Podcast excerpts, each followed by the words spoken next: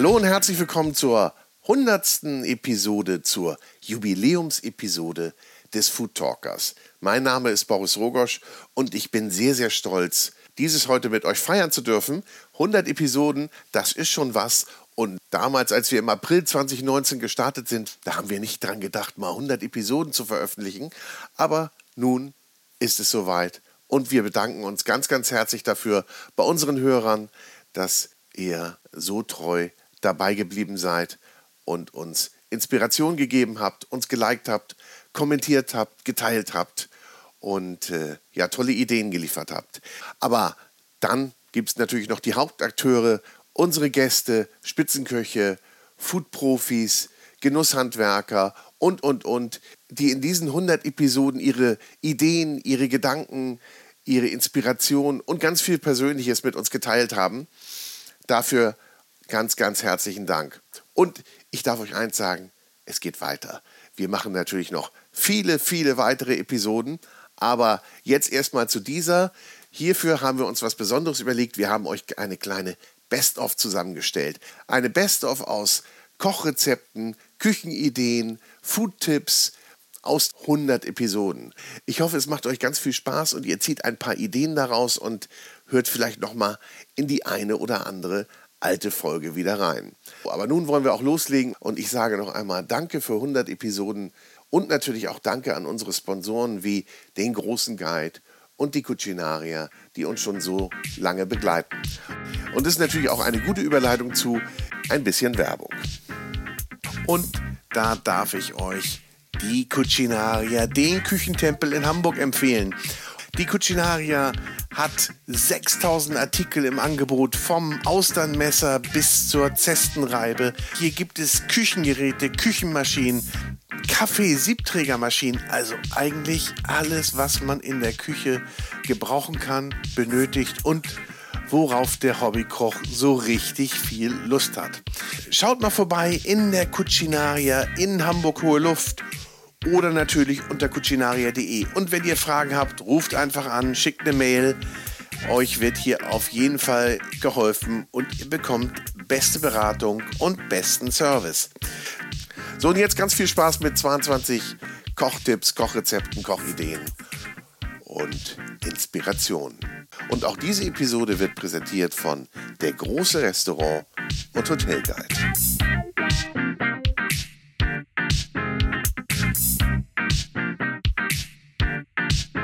Der Drei-Sterne-Koch Clemens Rambichler aus dem Waldhotel Sonora erzählt uns über die legendäre Tatar-Torte. Ein Traum, bestehend aus Kaviar, Tatar und Rösti. Einfach der Klassiker. Bitte. Die Tatar-Torte. Erzähl uns mal von dem Klassiker. Das ist der Hausklassiker. Absolut, Ja. absolut. Ich glaube, es gibt wenig Gerichte in Deutschland, die, die bekannter sind für ein, für, ein Haus oder mehr für ein Haus stehen wie dieses, wie dieses Gericht. Ja. Also wenn das Leute sehen, das ist echt. Klingt einfach. Es ist auch einfach. Ja. Es ist wirklich einfach. Äh, magst du einmal sagen, was die Bestandteile sind? Also Ja gut, es für, gibt äh. Ja, es gibt das Rösti drunter. Ja, Ja. Ähm, das muss halt heiß sein. Das Tatar muss kalt sein. Äh, dann kommt eine Schicht äh, aufgeschlagene Creme fraiche. Da ist so ein bisschen Haken. Mhm. Das erzählen mir oft Leute, die sagen, okay, ich mache das zu Hause an Silvester, Mhm. schicken mir dann ein Foto und ich sage, naja, schade, ne? Das ganze Ding Schade, das ganze Ding hält nicht. Ähm, und Kaviar in Top-Qualität. So Mhm. einfach wäre das. Das Rösti ist nicht einfach. Tatsächlich. In jeder Lebenslage so hinzukriegen, wie es ist, mit äh, veränderten Kartoffeln, Stärke, äh, Stärkegehälter. Das ist schon ziemlich komplex, obwohl es sehr einfach ist. Ähm, Was nehme ich für eine Kartoffel dafür? ja, das kommt äh, auch wieder sehr auf die, auf die Jahreszeit drauf an. Ja. Momentan haben wir welche aus Luxemburg. Das sind spezielle Kartoffeln für Püree eigentlich. Äh, die sind aber perfekt vom Stärkegehalt. Ähm, es kommt auf so viele Faktoren drauf an. Das ist wirklich interessant. Die, die, den Grad, wie, den, äh, wie die Kartoffel gerieben wird, ja, den, äh, wie, wie dick oder dünn, das kann zum Erfolg oder totalen Misserfolg führen. Obwohl diese Kartoffel stimmt, obwohl alles andere passt, nur der Druck, den man auf die Reibe gibt, äh, stimmt nicht und äh, dementsprechend wird es nicht luftig, wie es sein soll. Und äh, wir machen ja vor jedem Service da auch äh, mehrere Proben davon. Ja? Also die Masse wird fertig gemacht. Mhm. Es kommt die erste Probe. Wir probieren die, ob das Salzgehalt stimmt, ob äh, die Knusprigkeit, ob das alles seine Richtigkeit hat. Und dann wird kurz vorm Service, bevor die ersten äh, Gäste eintrudeln, wird nochmal eine Probe gemacht, ob sich auch nichts verändert hat. Und äh, dann geht es. Und manchmal sind es halt zehn Proben, ja, weil die erste nicht gut ist. Ne? Also die, bei den zwei bleibt es ja nur, wenn alle gut sind. Ja? Das muss man sich mal vorstellen. Ja, ja. So ein Klassiker, der seit wann auf der Karte ist? Wie viele Jahre schon? Also ich muss ganz ehrlich sagen, ganz genau weiß ich es nicht. 78 wurde das Haus gebaut. Ich meine ab 83 hm. oder so war der ununterbrochen auf der Karte. Da wird der Laie ja sagen, das machen die im Schlaf. Ja, genau. Macht man auch, aber Na, nicht in der Perfektion, so wie du es haben willst. Ja, ja. Und wenn dein Anspruch so hoch ist. Und du nimmst, machst du denn die Endabnahme oder dein genau. Chef oder ja, sagt ja, dir ja, so geht oder geht nicht? Ja, ja, ich probiere alles. Jede Portion, jedes, mhm. alles. Und das Tatar, was wie, was passiert damit? Ja, das ist auch relativ einfach. Ja, ich sag mal, das ist ganz klassisch. Wir haben äh, Filet von der Ferse, also ein äh, junges Rind, was mhm. noch nicht gekalbt hat. Und das wird eigentlich ganz, ganz traditionell angemacht. Ja? Schalotten, Kapern, Worcester, Eigelb. Ähm, ja, Pfeffer, Salz, so mhm. halt, ja. Äh, dass es relativ saftig ist. Auch hier halt wieder, ja. Ähm, also wir versuchen, dass es so wenig wie möglich marmoriert ist und sehr, sehr frisch ist. Also mhm. wir kriegen das direkt vom Schlachthof, unvakuumiert, ohne Reifezeit. Ohne Reifezeit. Ah. Genau, dass das so frisch wie möglich ist. Äh, ich halte nichts davon, von gereiften Tatar. Also mhm. Fle äh, gereiftes Fleisch für Tatar. Mhm. Das ist für mich genau das Gegenteil von dem, was ich haben will. Mhm. Die Saftigkeit fehlt und wir möchten halt so wenig Marmorierung wie möglich haben. Und wie fein? Muss ja gut, das sein? wird mit der Hand geschnitten. Ähm, das, ich sag mal, drei Millimeter Scheiben ungefähr mhm. runtergeschnitten und dann äh, sauber geschnitten, hm. sauber geschnittene Würfel. Aber wenn das Fleisch gut ist, ach, das spielt gar nicht so die große nee. Rolle. Ich meine, es gibt Leute, die würden gerne mal auf eh, mehr auf so Würfelchen auch drauf beißen. Mhm. Richtig, dass man merkt, okay, hier ist, äh, andere wollen es gerne ein bisschen feiner haben. Das ist, ähm, ja, würde ich jetzt gar nicht so extrem wichtig erachten. Okay. Ganz okay. ehrlich gesagt. Und ja, dann die Creme Fraiche halt ähm, ist auch ultra einfach, wenn man weiß, wie es geht. Ja. also wir haben halt zwei verschiedene Creme Fraiche Sorten. Ähm, eine ist aus der, aus der, Normandie, genau, mhm. die hat einen höheren Fettgehalt. Mhm. Ähm, ist aber cremiger, die bringt die cremige Variante und die andere hat einen also niedrigeren. Die eine hat 42 und die andere hat 35. Ähm, und die andere bringt den Stand. Und genau, die muss man im richtigen Verhältnis kombinieren. Und ja, dann kommen da auch fein, fein gehackte Schalotten rein oder geschnittene Schalotten. Ein bisschen Cayennepfeffer, Salz. Mm. That's it. Und es gibt Gäste, die kommen nur deshalb. Ja, sehr, ja? viele, ja. ja. Also für die kämen, oder sagen wir mal, ein Essen ohne diese Torte kommt nicht in Frage. Ist auch Menübestandteil? Genau, ja? genau, ja, ja, ja. Also immer, es ist klar, es ist mit einem Aufpreis verbunden. Mhm. Es sind im Menü 15 Gramm Kaviar drauf. Ja. Und ich sag mal, wir brauchen im Jahr knapp 50 Kilo Kaviar. Auch hier wieder ist es natürlich mit der Qualität beim Rindfleisch zum Beispiel, ja. Es wechselt ja auch ständig. Na, ich meine, das ist klar. Zwei Filets hat ein, hat ein Tier. So, mhm. und jetzt sage ich, wir brauchen in der Woche fünf.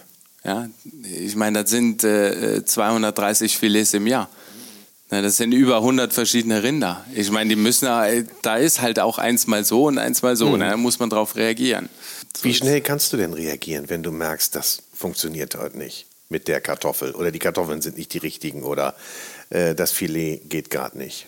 Kommt es nächste Ja gut, es geht gar nicht. Ähm, oder ist, dafür nicht. Ja, ja. Wir haben immer sehr viel Ausweichmöglichkeiten im Haus. Mhm. Also so, dass es gar nicht geht. Ich meine, wir reden schon über Nuancen natürlich ja. dann. Ne? Naja, aber du, wenn du sagst, ist nicht so, ja, ja. wie ich es mir vorstelle. Ja, ja, das stimmt. Ja gut, da wird so lange dran getüftelt. Ich meine, wie gesagt, eine Kartoffel, wenn die da nicht so ist, wie ich will, ähm, oder nicht genug Stärke hat, mhm. ähm, man kann ja dann auch noch was zugeben.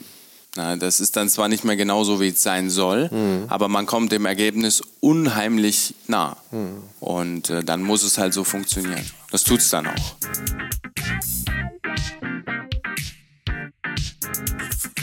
Und jetzt kommt der Serienkochbuchautor Stefan Paul, der uns erzählt, was wir mit frischen, ganz, ganz frischen Jakobsmuscheln machen sollten. Ja. Und weißt du, was ich vorbereitet habe? Was ich besorgt habe? Erzähl. Ja, ich habe eine Jakobsmuschel für jeden von uns besorgt. Jungs von aus der Region haben nämlich die norwegischen getauchten Jakobsmuscheln. Ich werde verrückt. Mit der können wir jetzt was machen. Super. So, was machen wir mit der? Erstmal muss so ich schlucken. Ganz spontan. Ist ja, ist ja nur eine kleine Jakobsmuschel. Ja, ja. Aber e- erstmal müssen wir sie aufkriegen. Da hast Ja. du keine Probleme mit, ich wahrscheinlich auch nicht. Nee. Ich kann Austern knacken, insofern kriegen wir auch so eine Jakobsmuschel auf. Was machen wir mit der? Äh, Ich würde, wir haben zwei, ne? Ich würde, eine würde ich roh machen. Ja? Wir gucken gleich mal in deiner Küche, was du so da hast. Vielleicht machen wir Das ist irgendwie mir dann wahrscheinlich gleich ganz unangenehm. Was hat der denn hier? so eine kleine, äh, so eine Sashimi-Ceviche-Richtung, denke ich mir, Ja. dass wir da irgendwie was Ja. machen.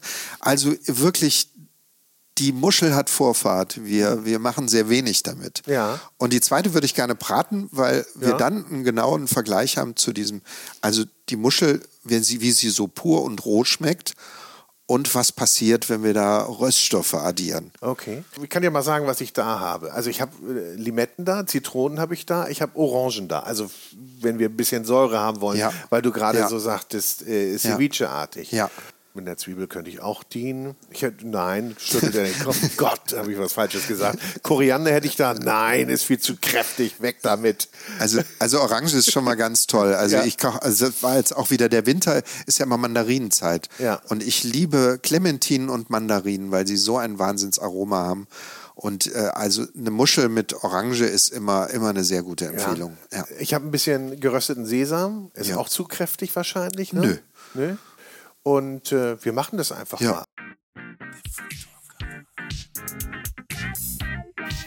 Und wir gehen weiter ins Allgäu zu Thomas Breckle von Jamai Leibspeis, dem Hartkäse-Affineur.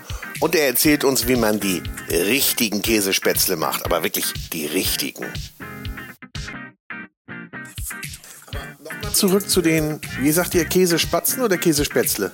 Kässpatzen. Kässpatzen. Oder Käs, Käsknöpfler, sagt man bei uns im Allgäu. Käsknöpfle, ja. Genau. Kann, kannst du uns die mal eben machen? Sag mal, wie man die macht.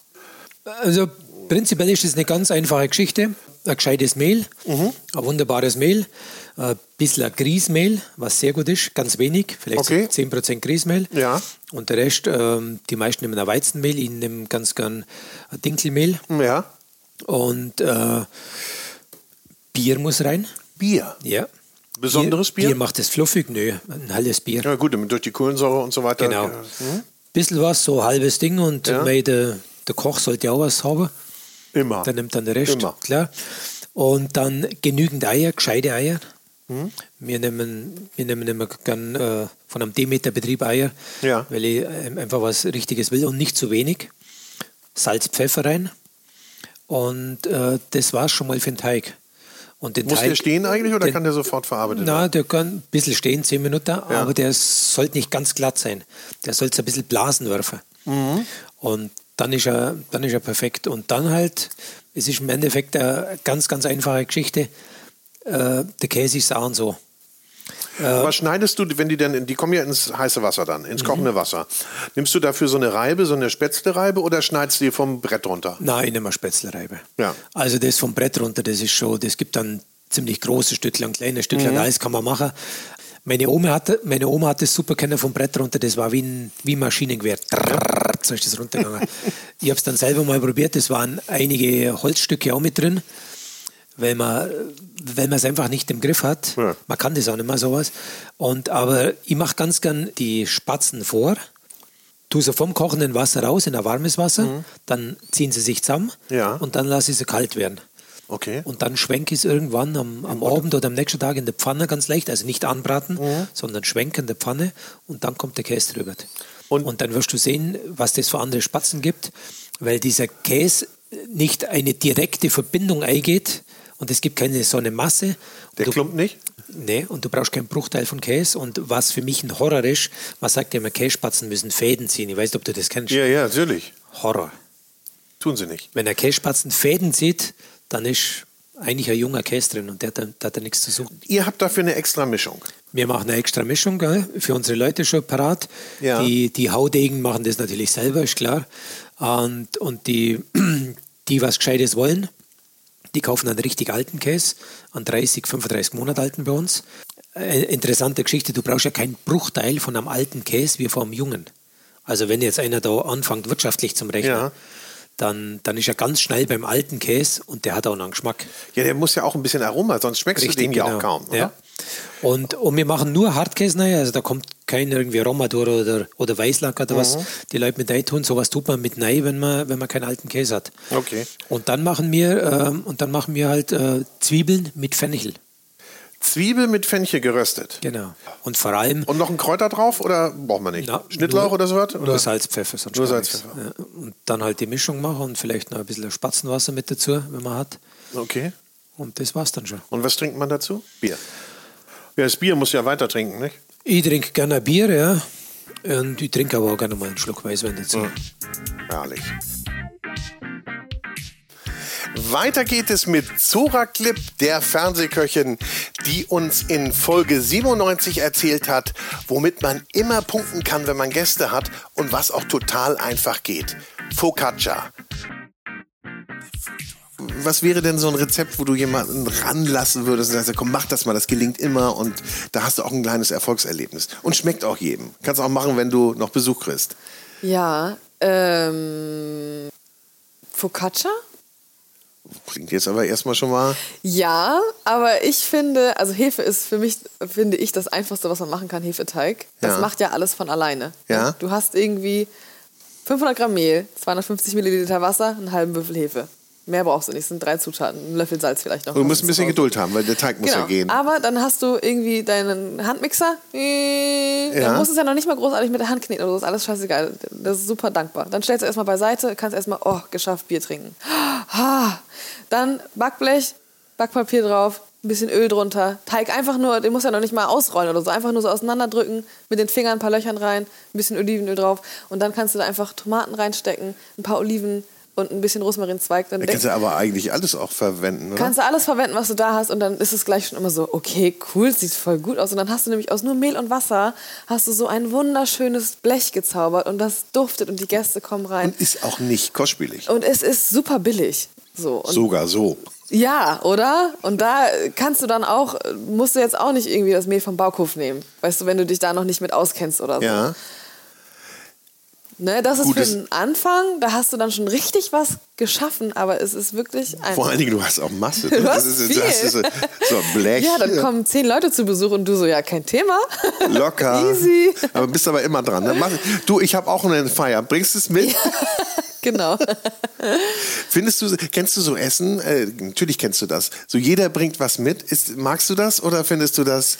Weil, äh, Das ist immer schwierig, weil dann hast du so drei trockene Couscous-Salate, die nach nichts schmecken und irgendwie fünf Baguettes und Ja. so Hummus mit diesem, aus diesem Plastikbecher, Becher, so, weißt du, das ist irgendwie, ah, bin ich nicht so Fan von. Ich ein finde es eher cool, wenn man dann sagt, okay, du machst den Nudelsalat, du bringst das Brot mit, du machst ein Pesto und dann hat man wenigstens so alles gesammelt, aber irgendwie, weiß nicht, dann so. Ich mag, also ich mag das lieber, wenn du dann ein schönes Buffet hast, wenn das alles dann irgendwie auf schönen Tellern und schönen Schalen Und nicht so wie so ein Sammelsurium. Und dann hast du so die orangene Tupperdose da und da noch so, dann hat einer mal einen Glasbehälter mit dabei und so, weißt du, dann sieht das alles so cool Also. Essen ist auch ganz viel Ästhetik für dich. Ja, schon. Ich Ja? finde das schon cool, wenn das irgendwie schön aussieht und wenn das dann, also das, wenn du dann, das ist ja wie bei allem irgendwie, ne? Wenn du einen schönen Blumenstrauß, das macht irgendwie auch was mit dir. Ein schönes Buffet, so Farben, Essen, das ist schön.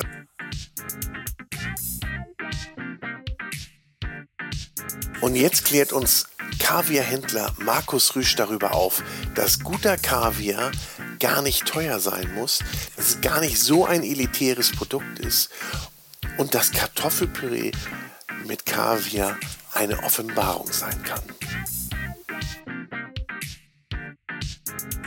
Nee, und das ist in der Tat äh, beim Kaviar so, dass es nicht schlecht und gut gibt. Ne? Also das, das ist wirklich ähm, nicht richtig. Es gibt einmal das Budget, das dir deine Welt erschließt. Ja, es bringt ja niemandem ähm, was, wenn ich ihm viel von Beluga-Kaviar erzähle, der heute immer noch vier Scheine das Kilo kostet und der hat ein Budget von 50 Euro, ja, dann ähm, ist er da falsch. Dann sage ich am Ende kriegst du 10 Gramm, ja, und jeder kriegt einen Löffel und in die Hände klatschen. Dann sind wir wie beim alten Klischee Kaviar, weißt du? Ein Löffel Kaviar in die Augen gucken und sagen, geiles Essen, wir warten jetzt auf Weihnachten.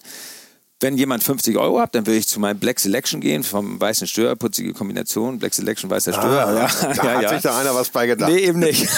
nee, eben nicht. Das kommt mir dann immer erst in den Sinn, wenn ich das gedacht. erzähle. Nicht weit genug gedacht. Aber die ich, Story ist gut. Die, die, Story ist gut, genau. Nee, und, ähm, äh, und dann hast du für 50 Euro 50 Gramm Kaviar auf dem Teller und äh, kannst dir da zum Beispiel zu zweit ein Kartoffelpüree mit dem Spiegelei machen und knatterst da 25 Gramm pro Portion rauf. Und da hast du Wäre das so ein Einsteiger für dich? So ja, Kartoffelpüree mit dem Spiegelei das ist, und Kaviar das drauf? Ist, das, wär, das ist für mich fast ähm, äh, Lebensgrundlage. Das ja? ist lecker. Das ja. ist wirklich lecker. Das ist, also äh, erstmal kann ich nicht kochen. Deswegen bin ich Kaviarhändler geworden. Nicht. Nee, immer noch nicht. Nee, deswegen bin ich Kaviarhändler geworden. Essen aus der Dose, weißt du ja.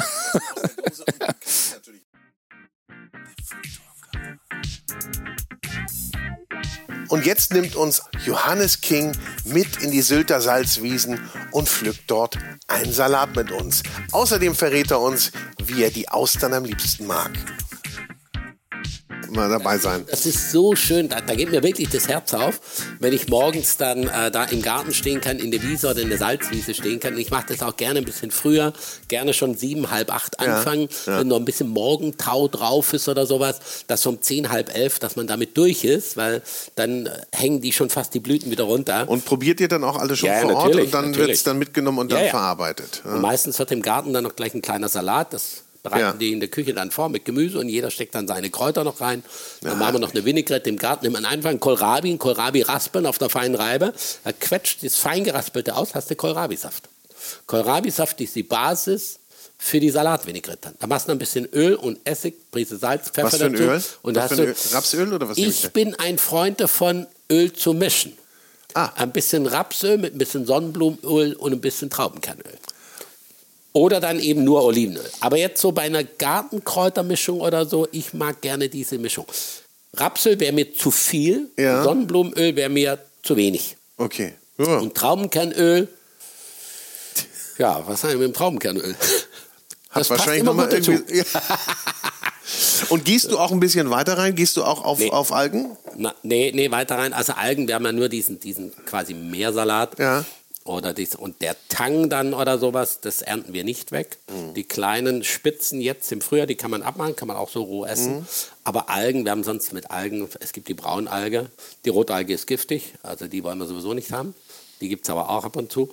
Und mit der Braunalge haben wir nichts am Hut. Mhm. Also das, was man sich sonst als Algen eigentlich wünscht, kommt zu 80 Prozent aus Kulturen oder wenn ja. man in Galizien wohnt. Ja, ja da, da an der Küste. Ja, oder England zum Beispiel, Schottland, ne, wo der Golfstrom vorbeigeht. Ja, da hast du richtig Menge. ganz andere äh, äh wir haben Wasserkultur, würde ich ja, gerade sagen. Wir haben dann eben Queller, also die, die Salicorn oder Passpia, wie es in Frankreich daneben heißt, davon haben wir sehr, sehr viel. Und dann haben wir Dreizack, Soden, Strand Wegerich, Strand Wermut, ähm, Strand Portolac mhm. und genau, sieben Sorten insgesamt haben wir. Bist du ein Austernfreund? Ja. ja. Inzwischen ja. Ja? Früher nicht so. Und äh, gibt es ja auch vor Sylt. Austern. Ja, also die Sylter Royal ist, ich sag mal, die einzige deutsche Auster, die gefarmt wird. Und da kann man natürlich auch wilde sammeln, die kann man ja nicht im Netz halten. Das, äh, die verflüchtigen sich ja, ja auch dann ja. Und, äh, und werden dann wild fortgepflanzt. Und äh, die kann man auch sammeln. Und äh, ich sammle auch immer wieder ein paar und habe auch ein Netz, wo ich die dann horte so ein bisschen. Guck mir die und auch mal ein, zwei Jahre an. Ja. Wie isst du die Auster am liebsten denn? Roh ohne Zitrone ist erstmal so das Allerliebste. Dann mag ich sehr gern mit Apfel, Gurke und Ingwer. Also wirklich Apfel ganz, ganz dünn in feine Streifchen geschnitten. Ja. Und dann geraspelten Ingwer, ausgequetscht, nur den Saft. Und Salat, Gurke auch in kleine Stücke geschnitten und das so, so vermengt. Und das drauf die Schärfe vom Ingwer, ja. die Salzigkeit von der Auster und von der Gurke und vom Apfel so ein bisschen diese Säure und das Gurkige. Muss ich mal probieren. Ist easy zu machen, ja. einfach zu machen, weil wenn ihr jetzt anfangt, gebackene Auster auf Champagnerkraut, dann, äh, ja, da bist du rammdösig. Ja, aber das, ist, das, klingt aber auch wirklich so, so, so wirklich erfrischend. Ja. Gibt es irgendwas, was du nicht zubereitest? Oder wo du sagst, das kommt mir nicht in die Küche, würde ich auch nicht zubereiten? Lolo Rosso. Ja? Bei uns ist Lolo Rosso freie Zone. Okay. Jawohl. Braucht man nicht. Überflüssig, sagst du. Das ist Eichblattsalat und Lolo Rosso Salat, das ist wirklich, das ist, kommt mir nicht in die Küche. Ja. ja. Und jetzt wird's nordisch mit Jens Mecklenburg, der uns erzählt, was alles in ein anständiges Lapskausgericht reingehört. Und er muss es wissen, er hat nämlich darüber sogar ein Buch geschrieben. Also viel Spaß mit Lapskaus von Jens Mecklenburg. So, und bei Lapskaus, also im Prinzip die Grundvarianten sind eigentlich einfache, aber tolle Produkte. Eine vom guten Rind artgerecht gehaltene Rinderbrust, eine gute norddeutsche Kartoffel, paar andere Dinge dazu. Also das ist doch im, im Prinzip äh, was Ja. Simples, aber das ist ja immer wieder der Kern, wenn die Zutaten stimmen, dann kann da ein göttliches Gericht draus entstehen. Und dann noch ein paar schöne Beilagen. Nicht? Also für mich gehört ja das Spiegelei dazu. Kannst auch ein pochiertes nehmen, aber ein Spiegelei ist mal einfacher. Für mich gehört ein Matjes dazu. Rote Beete extra. Salzgurke auch extra. Ja, Dann kannst du natürlich rumspielen. Du kannst auch ein Wachtelei nehmen. Muss kein Hühnerei nehmen. Nicht? Vielleicht geht es auch mit Kaviar. Es geht auch, auch das habe ich schon tatsächlich, also ist jetzt nicht im, im Buch drin. Oder ein Beef Tartar dazu. Ein Ja, feines Beef Tartar natürlich. Also das, diese Spiegelei definitiv auch. Ja. Also Wachtelei schmeckt auch super. Ich liebe auch Wachteleier, aber so ein klassisches äh, vom, vom glücklichen Huhnei, das gibt eine schöne Kombination und wenn das Eigelb so ein bisschen über diesen, diesen Mousse läuft, das ist, ist ein ganz eigenes haptisches Empfinden und äh, man ist auch wieder so ein bisschen in die in früheren Zeiten verrückt. Und das ist ja der, im Gegensatz zu anderen Gerichten, auch wenn wir nicht nachweisen konnten, wer genau welcher Smoothie jetzt dieses Gericht entwickelt hat. Aber es ist klar, es kommt einfach aus der Zeit der Seefahrt und es hat sich im Norden etabliert. Und da, wo Küstenstädte, äh, viele Küstenstädte im Norden haben das so zu ihrer Spezialität entwickelt und das hat seine Berechtigung. Und es wäre toll, wenn dieses Gericht sich auch weiterentwickeln würde und auch jüngere Generationen äh, äh, Freude daran haben. Und jetzt hörst du von Jan-Philipp Berner, dass auch für ein privates Dinner Vorbereitung das A und O ist. Du sagtest, das Thema Organisation ne? ist ja ganz wichtig, auch für den Hobbykoch oder Unbedingt. den ambitionierten Hobbykoch. Ich glaube, der kann sich so viel kaputt machen, wenn nicht die Vorbereitung sauber Ja, ist. Hast ja. du noch mal so fünf Faustregeln, die man, oder vielleicht braucht man auch nur drei, die man so einmal durchgehen muss, bevor man jetzt äh, beispielsweise ans Weihnachtsmenü denkt oder äh, an so eine größere Runde, die man hat? Ja, also äh, es gibt verschiedene Sachen, die, die finde ich wichtig sind zu, zum Kochen. Und wenn man sich daran hält, hat man auch ein ziemlich einfaches Leben. Du darfst nicht vergessen, bei allem, was du zu Hause machst, im Normalfall ist es so, einer kocht und sechs sitzen am Tisch. Das heißt, im Zweifel haben alle einen tollen Abend, außer der Koch. Das musst du dir schon mal abschminken, weil alle sollen einen tollen Abend haben. Das heißt, du musst dich so gut wie möglich auf deine Gäste vorbereiten und einfach wirklich bei jeder einzelnen, bei jedem einzelnen Teil überlegen, muss ich es jetzt machen, wenn meine Gäste schon da sind, oder kann ich es vor, vorbereiten? Das ist doch das, was wir auch machen. Wenn ich anfange, die dunklen Soßen zu kochen, wenn der Hauptgang abgerufen ist, da kriege ich die rote Karte und die Gäste, die Hauptgänge kommen um halb vier morgens. Ne? Also es ist, natürlich macht es mittags kein, also wenn wir hatten jetzt gerade über das Hirschkalbsrücken gesprochen. Vier Tage hab ich ja, da gelernt, natür- ja. aber natürlich macht es keinen Sinn, den Hirschkalbsrücken mittags zu braten. Aber wer die Soße um 19 Uhr anfängt anzusetzen, der hat dann was falsch gemacht. Was heißt falsch gemacht? Also es geht wirklich ums Koordinieren. Was kann ich vorbereiten, was nicht. Und dann diesen Baukasten vorzubereiten, dass ich am Schluss zusammensetze. Und die Pilze müssen natürlich frisch gebraten werden, die Birne vielleicht auch, der Hirschkalbsrücken auch, der Rest ist aber fertig. Das nennt sich in der Küche Mise en place, also vorbereitende Arbeiten, alles an seinem Platz. Und wenn man das wirklich mal macht, und das kann man bei allen machen, das kannst du bei, bei jedem Gericht machen. Und wenn du die Lasagne hast, ne, ich möchte heute eine Lasagne zusammenzimmern, muss ich die Pasta am selben Tag machen, kann man die vielleicht sogar einfrieren, kann ich die Bolognese nicht einen Tag vorher machen, kann ich die Bechamel nicht vorher machen. Ja, und am Schluss muss ich eigentlich nur fünf Sachen aufeinander schichten in den Ofen schieben. Easy. Ja, oder ich habe sogar alles fertig. Und so kann man alles in Frage stellen, dann bei Rezepten die Dinge einfach mal zu Ende zu lesen. Von Anfang bis Ende, dass man einfach einen ist Überblick wichtig, hat. ne? Ja, es hört sich so banal an, aber ist es wirklich einfach mal einen Überblick zu bekommen, was ist Ja. es? Und Und äh, dann, dann funktioniert das auch ziemlich gut. Und wir haben jetzt zum Beispiel bei uns in der Küche auch, wir, wir sind keine elaborierte Küche mit viel Technik. Wir haben einen Ofen, wir haben Herdplatten, das war's. Und ein Pass. Und das ist zum Beispiel auch was, was, glaube ich, zu Hause ganz wichtig ist. Die meisten wollen natürlich besonders, gerade wenn man besondere Essen hat, besonders schön anrichten, besonders vielschichtig. Ne? Man darf nicht vergessen, ich habe selten zehn Köche, die mir zu Hause helfen und ich habe selten eine Wärmebrücke. Und, und wenn ich Pech habe, sind meine Teller nicht mehr vorgewärmt. Das heißt, ich tue keinem Gast der Welt einen Gefallen, wenn es wunderschön aussieht, aber nicht schmeckt und lauwarm ist. Weil am Schluss geht es immer um Geschmack. Und da, Geschmack hat auch was mit Hitze zu tun. Und darum lieber weniger Komponenten und die dafür besser auf den mhm. Punkt, auf den Garpunkt und vor allem heiß servieren oder kalt servieren oder was auch immer du gerade machst. Ich glaube, dass man sich damit selber einen großen Gefallen privat tut und auch seinen Gästen und dann hat man auch viel mehr vom Abend und darum geht es doch eigentlich auch. Ja, auf jeden Fall. Oder Mittag, ja. Ja, ja. Also nehmen wir mit, Planung ist alles. Ja. Planung, Vorbereitung.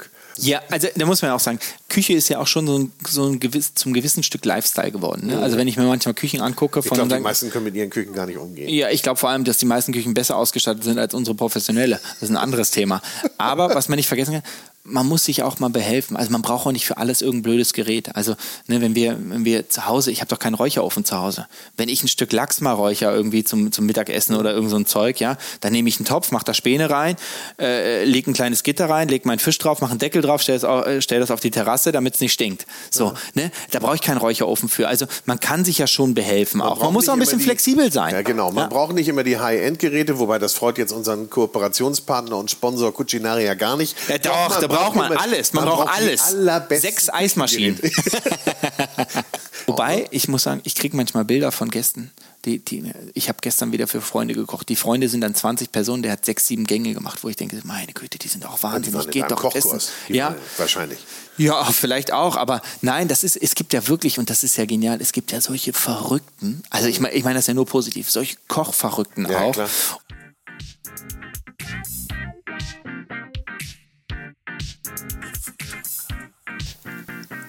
Jetzt gibt es ein bisschen Warenkunde. Die Jungs von Frisch gefischt haben eine Scholle mitgebracht und erklären mir an dieser, woran man einen frischen Fisch erkennt und wie man eine Scholle am besten zubereitet.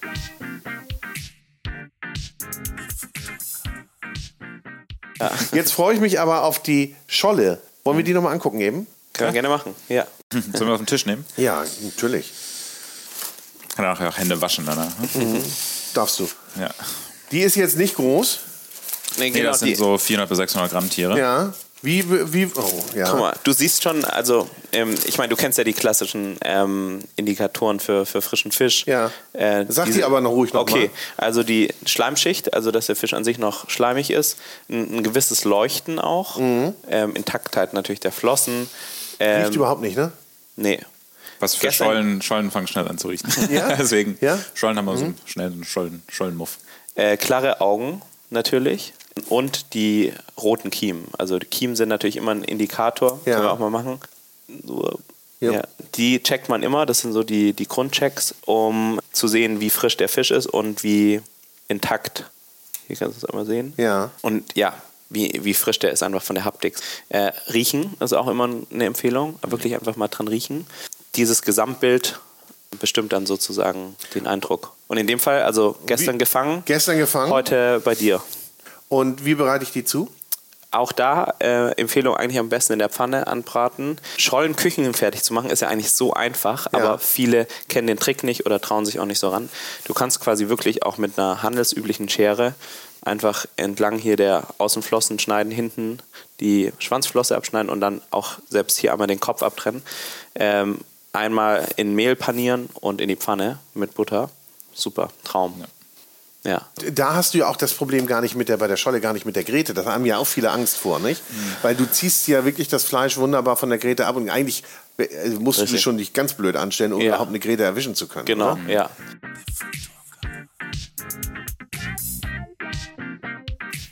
Und jetzt kommen wir zur Olivenölexpertin, zu Kerstin Badun, die uns in Episode 48 erzählt, welche und wie viele Olivenöle man zu Hause haben sollte und ob man mit Olivenöl frittieren darf oder nicht.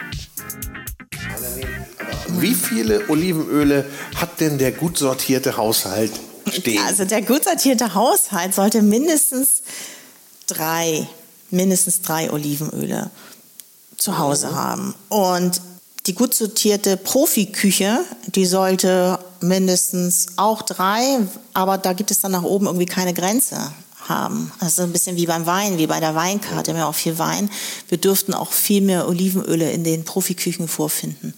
Dann nämlich nicht nur ähm, erstmal ja sowieso, um gut von schlecht zu separieren, aber auch verschiedene Olivenstile, die sich geschmacklich ergänzen und dann eben auch noch Öle aus unterschiedlichen Ländern. Das macht das ja so spannend. Also oh. vielleicht für griechische Gerichte nimmst du eher ein griechisches Öl, für die italienischen Gerichte nimmst du einen Italiener und wenn du was Spanisches hast, dann nimmst du was Spanisches beispielsweise. Okay. Das wäre natürlich obercool. Das ist aber dann schon echt die das hohe Küche. Das ja. Hohe, ja. Genau, aber das ist ja, ich meine, das ist doch genau das, was wir wollen. Wir wollen eigentlich irgendwie das Beste versuchen, den ähm, dem Konsumenten, dem Kunden halt äh, zu, zu vermitteln und, oder anzubieten, sagen wir es mal so, ist es besser. Und da muss man halt sich da mal so ein bisschen reinknien in das Thema. Und das macht unglaublich viel Spaß. Ja, ja ich, also wie, wie, man hört, kann man sich damit wirklich intensiv beschäftigen. Aber ich habe noch mal so eine simple Fachfrage. Es heißt doch immer, dass du Olivenöl nicht, zum, nicht zu hoch erhitzen darfst. Mhm. Bis dahin, dass es sogar schädlich sein könnte. Genau, also das wird immer gesagt. Das ist aber nicht der Fall. Du kannst tatsächlich natives Olivenöl extra hoch erhitzen locker, du darfst es bis 180 Grad erhitzen, weil es so viele einfach ungesättigte Fettsäuren hat, die eben dem Olivenöl so viel Stabilität geben. Hinzu kommen dann noch die sekundären Pflanzenstoffe, die Antioxidantien, die auch nochmal das Öl stabil machen. Ähm, du brauchst aber gar nicht 180 Grad, weil 150 reicht, 160 reicht aus. Hm. Beispielsweise, wenn du was frittieren willst, dann also gerade so auch jetzt nicht mit den, mit den, wenn wir das halt üben, auch in den Küchen mit den, mit den jungen Chefs, ähm, dann gucken wir auch immer, haben wir ein Thermometer halt auch dabei und gucken halt, dass wir gar nicht mehr als 150, 160 Grad haben beim Frittieren. Und da sieht man halt, wie toll das funktioniert mit okay, Olivenöl. Das hätte ich jetzt und auch gedacht, über längere Zeit, Foto, über längere äh, Zeit. Frittiert, das mhm. finde ich spannend. Ja, und du kannst dann, also es gibt halt eigentlich auch nichts Besseres, muss man ganz ehrlich sagen, als zum Beispiel ein Spiegelei im Olivenöl zu braten. Schmeckt sowas von lecker, ist unglaublich bekömmlich und es riecht nicht in der Küche. Also spielen so viele Faktoren rein. Die andere Frage ist natürlich immer so ein bisschen auch die Geldfrage. Kann ich mir das leisten mit meinem Budget oder nicht? Ganz klar. Also, logisch. Mhm. Ja, klar. Mhm. Aber du sagst lieber weniger und dafür besser. Und jetzt kommen wir zum Genusstüftler von der Mosel, dem Drei-Sterne-Koch Thomas Schanz der uns erzählt, wie er ein ganz besonderes Kabeljaugericht entwickelt hat und was ihn dabei inspiriert hat. Das ist ja Ja, jetzt zum Beispiel habe ich gerade einen Kabeljau auf der Karte. Der ist, das ist schon sehr speziell. Also der wird langsam gegart, dann wird er abgeflemmt, ja, dann kommt ähm, Zitronenkaviar drauf, getrocknete Mango, getrocknete Weinhefe, sehr mhm. interessant, knusprig, wird dann mit Botage abgehobelt, also ja. getrockneter Rogen von ja. der Meeresche. Ja. Und dann kommt noch ein bisschen Zitronenmelisse drauf. Dazu gibt es eine, eine aufgeschäumte, ich, ich, sag mal, das ist eine Beurre vom Kardamom. Das hört sich super krass an. Ja. Aber das ist wirklich ein entwickeltes Gericht. Oftmals sind das ja intuitive Sachen, die man macht. Und äh, normalerweise ähm, finde ich es besser, wenn man Gerichte, ja, man, man kann da nicht mit Zwang rangehen in, in die Neuentwicklung von einem Gericht, sondern man, man hat so ein Gefühl, das passt bestimmt, probiert es aus und es sitzt oder eben nicht. Ne? Und das war jetzt mal tatsächlich ein Gericht, ähm, ich wollte es machen, ich wollte ein neues Gericht auf die Karte machen. Man soll ja nie mit Druck rangehen, aber ich habe mir schon den Druck gemacht mhm. und ich habe das ausgearbeitet. Und das hat Wochen, ich würde sagen, das hat mehr als einen Monat gedauert, bis ich das zum Punkt gebracht hat. Also das war kein intuitives Gericht von vornherein, sondern es hat sich so entwickelt. Ja. Ich habe gemerkt, da fehlt jetzt noch die Säure, ich muss was dagegen stellen. Was dagegen stellt, nee, gefällt mir nicht. Dann fehlt mir da noch was Knuspriges. Was kann ich Knuspriges da drauf machen, was dazu passt, was den Mundraum füllt? Verschiedene Sachen ausprobiert und das ist mal wirklich ein Gericht, was entwickelt wurde, ja, was einen langen Prozess hinter sich hat aber es ist stimmig. So, und jetzt gehen wir rüber zu Hendrik Thoma und der erklärt uns, warum er Frankreich so liebt. Natürlich den französischen Wein, die französische Lebensart und er erklärt auch, was Lebensfreude und Weinbau miteinander zu tun haben. Jetzt gehen wir mal nach Frankreich und ähm, Manitou Salon ist nicht an der oberen Loire. Das ist ähm, Sancerre, Puy-Fumé, kennst du vielleicht? Ja. Das sind sehr klangvolle Namen. Mhm. Hier sind wir ähm, in der gleichen Gegend, allerdings ein bisschen weiter südöstlich. Und der Boden hier ist einer der drei wichtigsten Bodensorten, die wir finden an diesem, in diesem Teil. Es gibt Kimmeridge, das ist so Feuerstein. Das findet man in Puy und am Hang von Sancerre. Dann äh, gibt es den Puy auf der östlichen Seite, ober, sozusagen über die Loire rüber, wo wir ganz viel Feuerstein haben. Und Menitou Salon finden wir. Und dann gibt es auch die Le Caillotte-Böden, das sind so, ähm, so Kiesel, ja. kieselige Böden, alles Kalk. Das sind äh, Kimmeridgian und Oxfordian, äh, so eine, ich sag mal, urzeitliche Abbruchkante, muss man sich das vorstellen, die in England anfängt, über das Pariser Becken, über ah, Paris, die Champagne, Chablis, bis eben hier, hier hinreicht.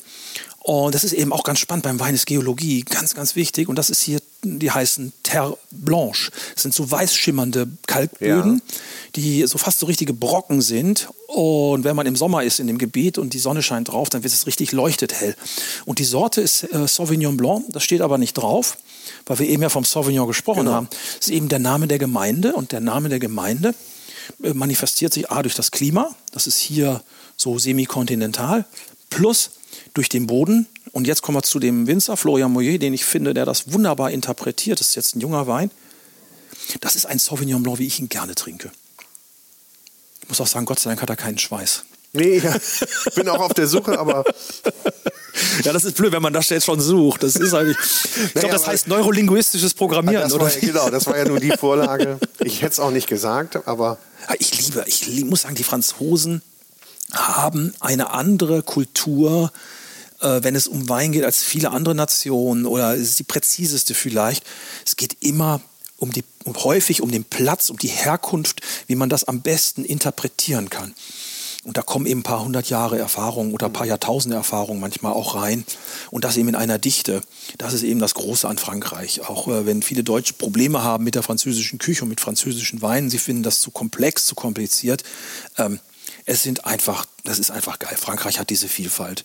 Und ich wünschte, wir hätten ganz bisschen mehr von dieser Lebensfreude oder Lebenskultur auch hier bei uns. Ja. Noch ein bisschen mehr. Würdest du den Weinbau mit Lebensfreude gleichsetzen? Würdest du sagen, ja. in den Ländern, wo viel Weinbau äh, betrieben wird, ist auch die Lebensfreude ein wenig höher? Ja, ist es. Wobei, äh, ich stelle ja gerade fest, nördlich von uns, äh, Richtung Dänemark, Norwegen, Skandinavien generell, hat eine unglaubliche kulinarische und auch Weinbau also die Leute haben ja nicht mehr Ahnung als hier, aber sie sind viel offener mhm. und sie haben doch anscheinend ähm, ein anderes Gefühl für was was kosten muss, also oder darf. Und dann ist es auch okay. Also die, die haben unglaublich tolle Qualität, äh, die man findet auf den Weinkarten, gerade Kopenhagen.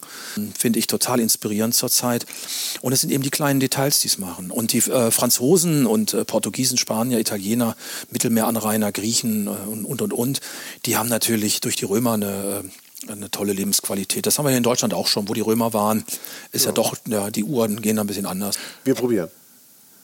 Ah, ich, ich, also nochmal zur Nase. Okay, ich ähm, war schon so weit. Ja, ist okay, ich, ich kann es doch verstehen.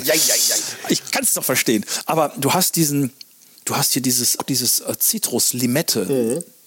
Ja, ich weiß nicht, ob du gerne diese, kennst du diese großen Zitronen von der Amalfiküste, diese Amalfi-Zitronen? Natürlich kenne ich die. Die sind super, oder? Die liebe ich. Und die haben ganz, oder Meyer Lemon aus Kalifornien oder Florida, die auch so ganz süß, fast so ein bisschen wie Pampelmuse oder so ein mhm. bisschen so eine, so Grapefruit. So ich würde auch sagen, hier ist so ein bisschen was Pampelmusiges drin. Ja, also du hast, und das finde ich schön, wenn man sich so nähert und mhm. der eine sagt Pampelmuse, der andere rosa Pampelmuse. Hey, das, rosa Pampelmuse, ja. So. Ja. Da. So. Boah. Bälle werfen. So. Und dann hast du äh, etwas hier drin, was an schwarze Johannisbeere erinnert. Nicht so doll, aber so ganz bisschen Johannisbeere. Ach, das ist das, das funktioniert. Hat Henrik, das funktioniert wirklich. Ich, hast du äh, bei hast du als Kind auch gern am Johannisbeerstrauch? Ich hatte meine Großmutter hatte tolle schwarze Johannisbeeren. Ich habe das immer geliebt, diesen grünlich pflanzlichen Duft mhm. und dann diese herbe Süße, die ja. die haben. Ich mochte aber immer lieber die roten. Ja, ich, ja, ich mag also mittlerweile. Die ja, die waren teilweise zu herb. Ja. Die haben auch eine dickere Schale. Ja, mhm. Dann hast du das so ein bisschen auch wieder diesen steinigen Charakter hier, aber insgesamt so ein bisschen ein parfümierterer, etwas feinerer äh, Stil. Ja, ne, der- der, Silvaner ein bisschen deftiger und der, Der ist kommt feiner schon ein bisschen feiner rüber, ja? und fruchtiger. Und das ist die Sorte. Nee, Was war das jetzt für ein Boden? Ähm, das ist Terre Blanche, also ähm, so, der- Kalk, Kalk, der- äh, der Kalk, weiß, ja. Kalkformation. Okay.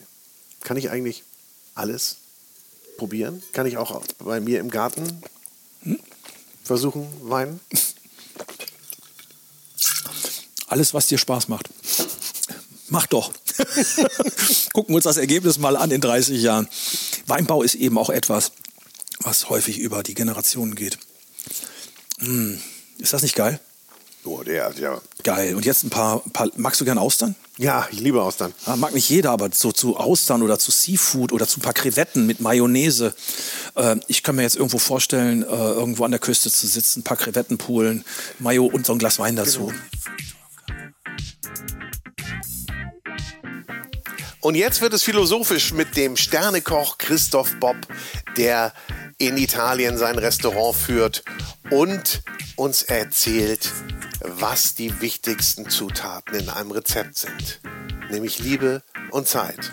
Und was man dann noch benötigt, um eine hervorragende Pasta zu kochen, ja, das erzählt er jetzt. Kannst du uns denn noch ein kleines, nettes Pasta-Gericht erzählen, erklären, äh, wo man den ganzen, ganzen Kram nicht braucht, die ganze Also- Gewürzmischung und so weiter. So, so äh, eins, mit dem man so ein bisschen auftrumpfen kann, aber easy gemacht. Ähm, erstmal ganz wichtig, Liebe und Zeit. Ist das sind die besten Zutaten. Ja, okay. Wenn du etwas mit Liebe kochst und dir dafür Zeit nimmst, kann es nur gut sein. Ähm, jetzt haben wir sehr gute Nudeln. Das heißt Nudeln aus Gragnano. Das ist ein kleines Dorf bei Neapel. Alles, was daherkommt, das kostet zwar ein bisschen, also ich will nicht sagen, das kostet mehr.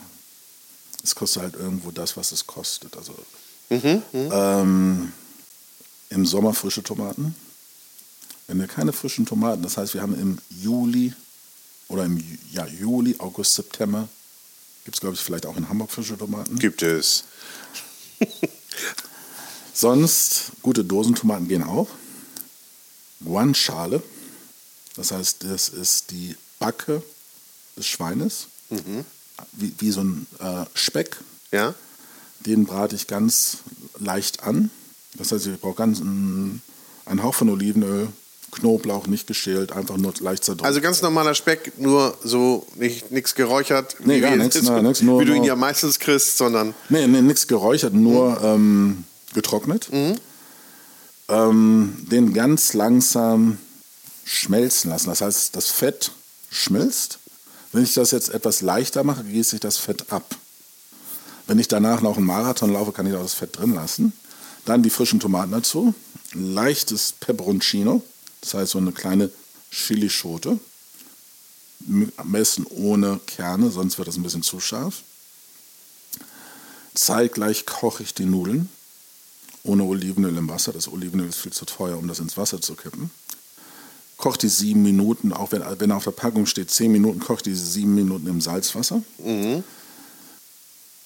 Kipp die dann ab, lass ein bisschen von meinem Nudelwasser übrig, tue die zu meinen Tomaten dazu, lass das nochmal zwei, drei Minuten köcheln.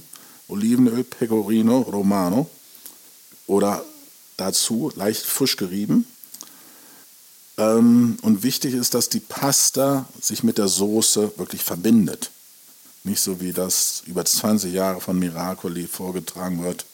Spaghetti und Soße drauf. Nee, es muss wirklich also ich ziehe es auch einmal ja, richtig. Amaticate, das heißt wirklich gebunden. Deswegen brauche ich auch eine gute Wie heißt Nudeln. das? Hä? Sag nochmal. Am Amaticado? Ja, Okay. also, es muss wirklich gebunden sein. Das heißt, die Nudeln müssen auch durch, nicht durch Teflon gelassen werden, sondern durch Bronze. Das heißt, die Oberfläche ist grob. Das heißt, die Oberfläche nimmt wirklich mein Sugo richtig auf. Und dann hat die auch die Nudel richtig Geschmack.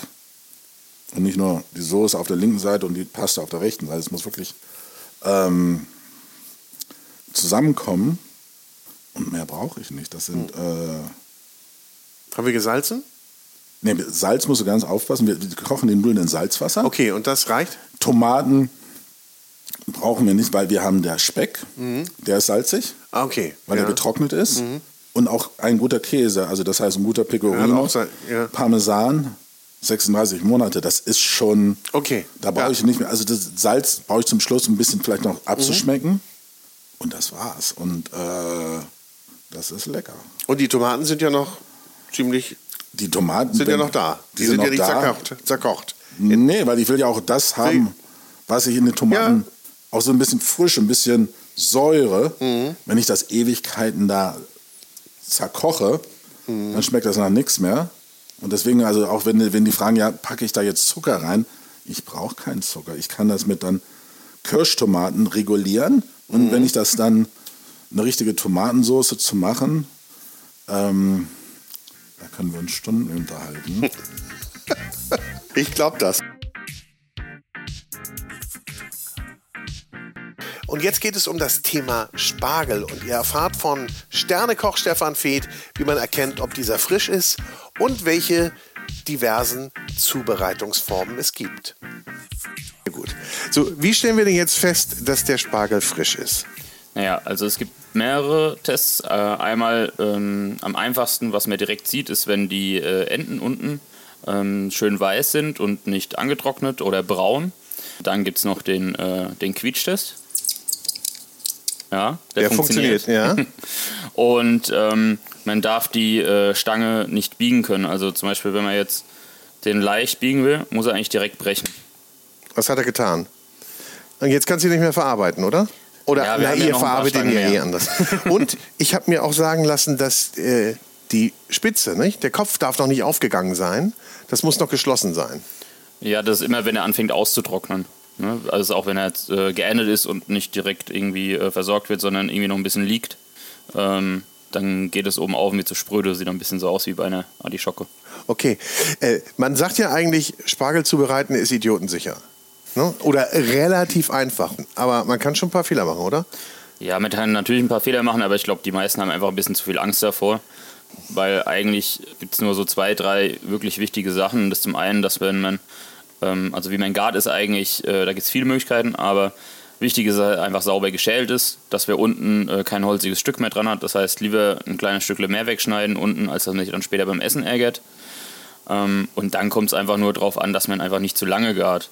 Ja, ähm, sag mal so, je nach Dicke, jetzt so diese Standarddicke, die wir normal beim Spargelbauern bekommen, das sind so, würde sagen, 16 bis 28 Millimeter. Ähm, die brauchen, wenn man die gart, ob das jetzt im Ofen ist oder äh, im Spargelwasser, äh, so sieben bis neun Minuten und dann ist er eigentlich immer knackig.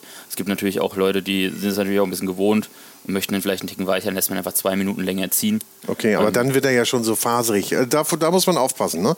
Glaube ich, dass er so zwischen al dente äh, und, und wenn er dann faserig wird, dann kann sie ihn eigentlich lassen, Ja, oder? und, und man muss natürlich ein bisschen nach der einfach reagieren, äh, wenn man jetzt äh, ein bisschen mehr Spargel kochen muss als vielleicht 500 Gramm.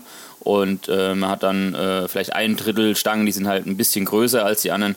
Dann kocht man lieber auf zweimal oder lässt die dickeren Stangen separat gebunden einfach eine Minute oder zwei länger im Wasser und dann Mhm. äh, ist ja trotzdem alles gleichmäßig gegart. Nun habe ich mal gesehen, dass man die ja gar nicht so komplett ins Wasser packen muss, sondern in diesen äh, Spargeltöpfen ist ja teilweise nur so ein Drittel Wasser drin und dann die garen dann im Dampf. Ist das, ist, ist das richtig oder ist das ein Fehler?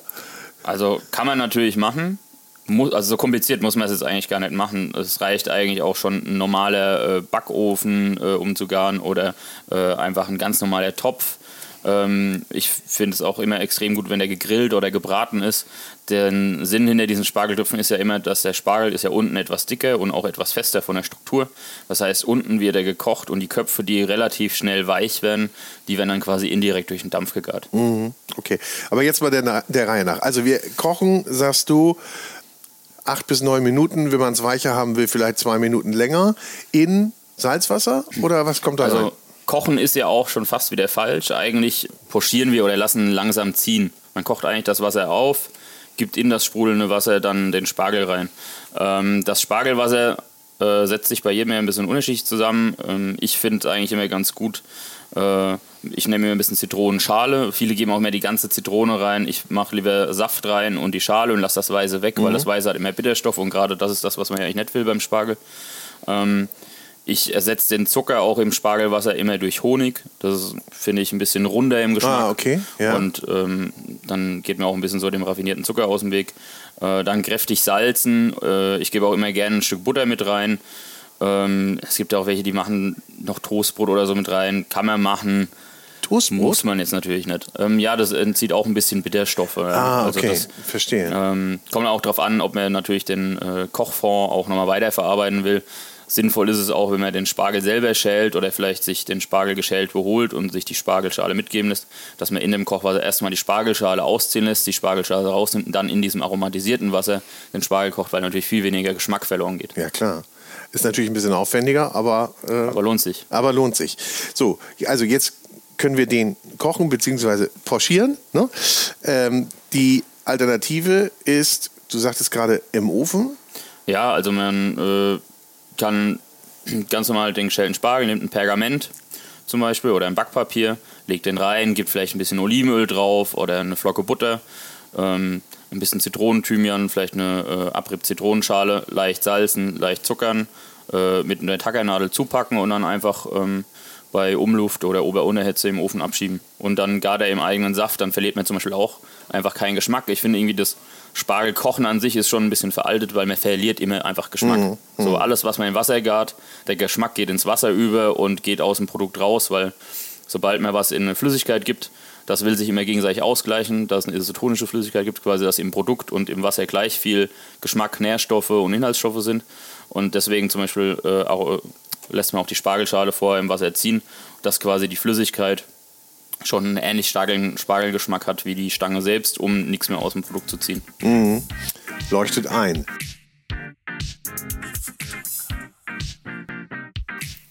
Und jetzt kommt der Nouvelle Cuisine-Veteran Josef Viehhauser, der uns in Episode 87 etwas vom Kartoffelschmarrn erzählt hat. Äh, Auf jeden Fall haben wir äh, eine Kartoffel gekauft, die beste, die es gibt, da wo Pedro wohnt, auf dann äh, drüben da in den, naja, vier Landen, wo halt die, die, Kartoffel, die guten Kartoffeln wachsen. Und dann sind wir da in die Küche und dann haben wir vorher lange überlegt, was machen wir. Machen wir ein Gratin, machen wir ein Püree, machen wir eine Suppe. Und dann äh, ist mir eingefallen, die genialste Beilage, die es zum, äh, zum Kaviar gibt, ist ein Kartoffelschmarrn. Schmarrn? Schmarrn. Wie geht Schmarrn? Und ist auch nicht ganz so bekannt. Genau, wie geht Schmarrn? Du bist ein Hobbykoch, glaube ich, oder guter Amateurkoch und weißt, hast noch nie was von Kartoffelschmarrn gehört. Nee, muss ich gestehen. Aber ich bin da auch ganz offen. Der Kartoffelschmarrn ist nichts anderes wie ein aus Kartoffel bestehender Kaiserschmarrn. Also ja, okay. Kartoffel, Salz, Muskat, Ei und dann kommt eben das geschlagene Eiweiß drunter gezogen und dann wird er gegossen in die Pfanne wie ein Kaiserschmarrn, wird dann genauso gerupft und dann brauchst du nur mehr Kaviar, Kartoffelschmarrn und Creme fraiche. Im Notfall wird es auch Räucherlachs tun, aber Ja. Relativ Muss ja simpel. nicht aber, kann man, aber kann man nicht da irgendwas verkehrt machen beim Schmarrn? Also kann mir das Alles. zu, kannst du beim Kaiserschmarrn auch. Ja, genau. Eben. Genau. Ich wollte sagen, es hört sich simpel an, aber äh, am Ende muss ich doch ganz sauber und vorsichtig arbeiten. Also das Ding kann mir zusammenfallen. Komplett. Und dann sind wir wieder ganz tief in Frankreich eingestiegen und haben aus dem Ei eben, äh, gibt auch so, so viele, viele Möglichkeiten, Œuf à la Neige gemacht. Die Schneeeier. Ja. Und es ist ja auch so, dass du, wenn du am Anfang denkst, ich schlage Eiweiß und gebe das Eiweiß dann in kochende Milch, das schwimmt auseinander. Nur das schwimmt nicht auseinander, das hält. Und das sind die Œuf à la Neige. Und dann angerichtet auf einer Vanille- Vanillesoße mit ein bisschen Früchtepüree.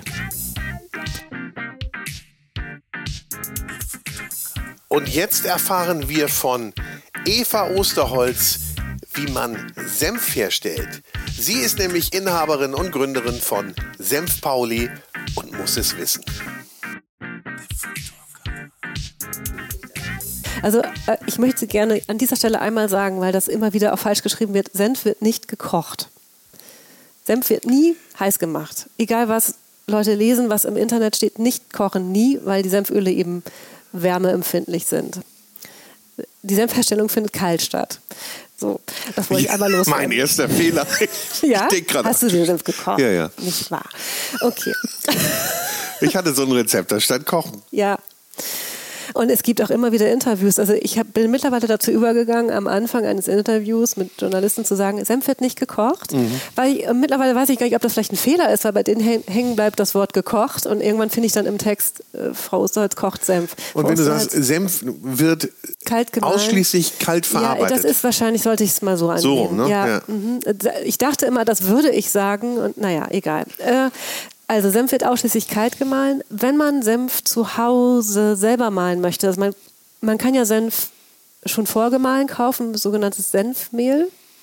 Das ist ganz fein gemahlener Senf, der hat eine Haptik wie Getreidemehl. Der ist leider auch ziemlich dote. Also da, da sind die Senföle rausgezogen, weil man kann Senf, ohne Senföle rauszuziehen, gar nicht so fein mahlen, weil der matscht einfach so. Das ist ja eine Ölsaat, Mhm. die, der Ölkern matscht.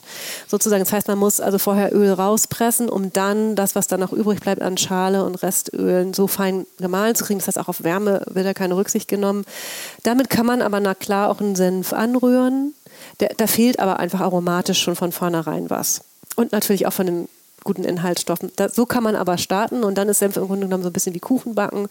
Du hast das Öl, äh, Entschuldigung, du hast das Senfmehl, du hast Wasser, du hast Essig, einen Essig deiner Wahl. Du kannst das Wasser auch substituieren mit Saft oder Wein.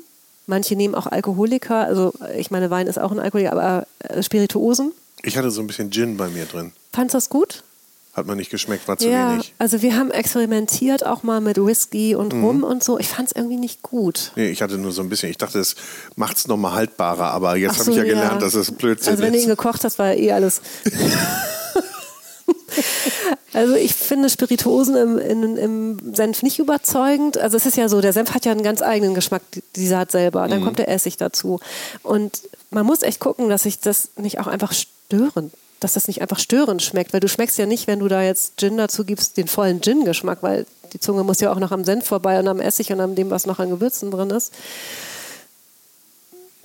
So, jetzt habe ich den Faden verloren. Achso, wie Also, man, wie man Wasser, Senf macht. Genau, Wasser, Wasser, und Essig. Und man kann halt, wenn Essig in milden, ne? weil sonst, das habe ich nämlich gemacht, der war, ich hatte so einen aufsässigen, Ja. der hat alles erschlagen. Also es ist so, diese ganzen Supermarkt-Senfe und auch viele andere werden mit Brandweinessig gemacht. Der hat 10% Säure und der Hintergrund ist natürlich ein monetärer.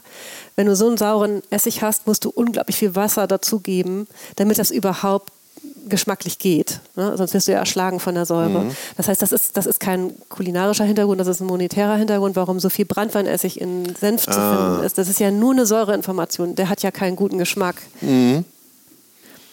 Ja. Also ich habe jedenfalls noch keinen leckeren Brandweinessig zu mir genommen. Wir haben hier auch Brandweinessig, damit entkalken wir. Es geht super. Aber für was anderes äh, würde ich Brandweinessig, also der kommt mir nicht ins Glas. Ähm, genau, also ich würde einen milden Essig nehmen, 5 bis 6 Prozent Säure sind gut. Wasser braucht man trotzdem. Also Senfsaat kann das Dreifache ihres Gewichts an Flüssigkeit aufnehmen. Das heißt, du musst Wasser nehmen, du kannst das nicht komplett mit Essig machen, das ist schon viel zu sauer. Okay, das war Fehler Nummer Ja, du zwei. hattest wahrscheinlich Würfelsenf, ne? Hattest du Würfelsenf? Konntest du den in Würfel schneiden? Nee, nicht, Nicht? ganz. So, Also, okay. aber schon, der war schon, ja. Ja, also so meine ersten Senfe waren Würfelsenfe, die konnte ich wirklich schneiden. Ja.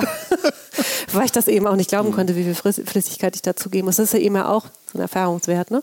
Also das ungefähr über den Daumen das Dreifache der Saat an Flüssigkeit da rein und dann eben gucken, dass es eben aus, also ein ausgewogener Geschmack ist von Wasser zu saurer Ja. Flüssigkeit oder eben von Wein oder Saft. Ähm, so, und dann kommen natürlich, also ich sage jetzt natürlich, also wir machen Senf mit Zucker und mit Salz. Also ich kriege auch durchaus Fragen, wie muss denn da Zucker rein? Na klar muss da kein Zucker rein, aber ich mache auch in Pastasoße Zucker rein. Ich auch. Ähm, also auch in Kuchen mache ich Salz. Also ich finde, für einen ausgewogenen Geschmack muss man das eine und das andere da Mhm. drin haben. Ähm, wir arbeiten mit Rohrzucker, der ist halt mild und karamellig. Das finde ich, mag ich. Also das ist nicht so eine spitze Süße, Ja, sondern so ja. eine warme, weite Süße. Ich finde, das wirkt unterstützend. Genau, Salz ist drin. Da kann man Meersalz, da kann man Steinsalz nehmen. Das ist Geschmackssache. Wir haben Steinsalz, weil wir einfach Plastikpartikel nicht so cool finden. Arbeiten wir mit Steinsalz. Und dann eben mit Gewürzen. Und Gewürze, also da steht einem die Welt offen. Da kann man mit süßlichen und warmen Gewürzen wie Anis oder Zimt arbeiten oder auch mit Ingwer. Du kannst aber auch natürlich Kümmel, Pfeffer, Da muss man klar, halt probieren, ne? Also Paprika, was man mag. Und Kräuter genau das Gleiche. Das ist wirklich eine weite Welt und genauso auch mit Früchten. Also du kannst im Grunde genommen jede pflanzliche Zutat in den Senf machen, je nachdem, was du möchtest und wozu du ihn echt essen möchtest. Und das ist auch das, wora, ähm, was mich leitet, wenn ich Rezepte entwickle. Ich überlege mir erst, wozu ich gerne Senf essen möchte. Und dann entwickle ich dafür eine Rezeptur. Es ist selten andersrum. Also es ist selten, Ah. dass ich eine Zutat finde und sage, Mensch, das will ich mal im Senf ausprobieren, sondern eigentlich eher auf, diese, auf Ja, das ist diesen aber Weg. auch schöner.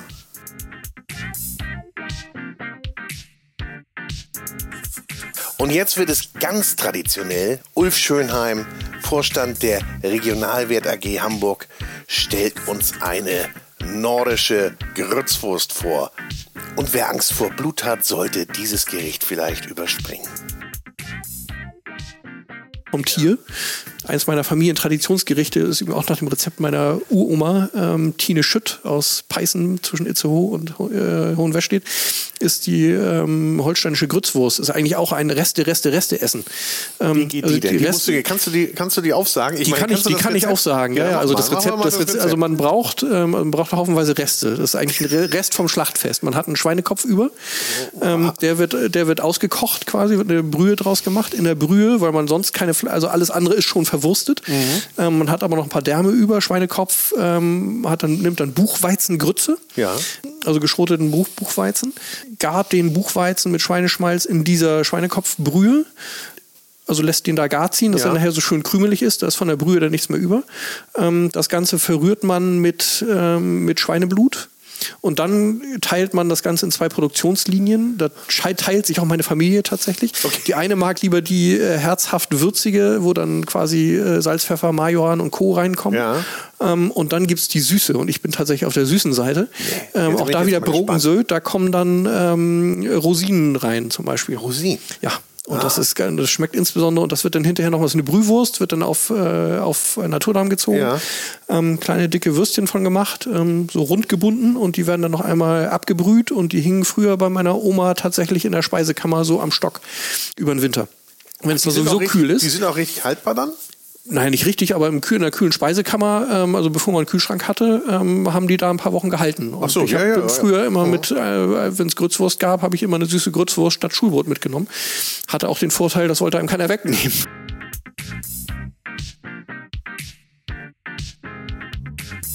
Kräuterhändler Malte Jahn von ja, Maltes Kräuter hat ein Gericht mit Topinambur entwickelt und das erzählt er uns. Wenn du sagst, du kochst gerne, was ist denn so dein Signature-Dish? Also meine Spezialität, meinst du? Ja, wofür bist du bekannt? Das habe ich mir selber ausgedacht. Und zwar nenne ich das Vierländer Erde.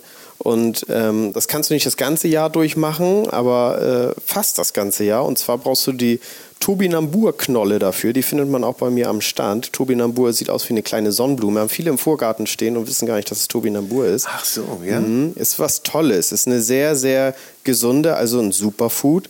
Und die schälst du und daraus kann man ein Püree machen. Ein Tobinambur-Püree mit Muskat, Salz, Pfeffer, ist klar, in Milch gekocht. Ach, püriert. In Milch gekocht, ja? Ja, damit der Geschmack von dem Tobinambur nicht im äh, Kochwasser bleibt. In wenig Milch kochen und dann in der Milch pürieren. Mm, verstehe. Das gibt den Geschmack wieder.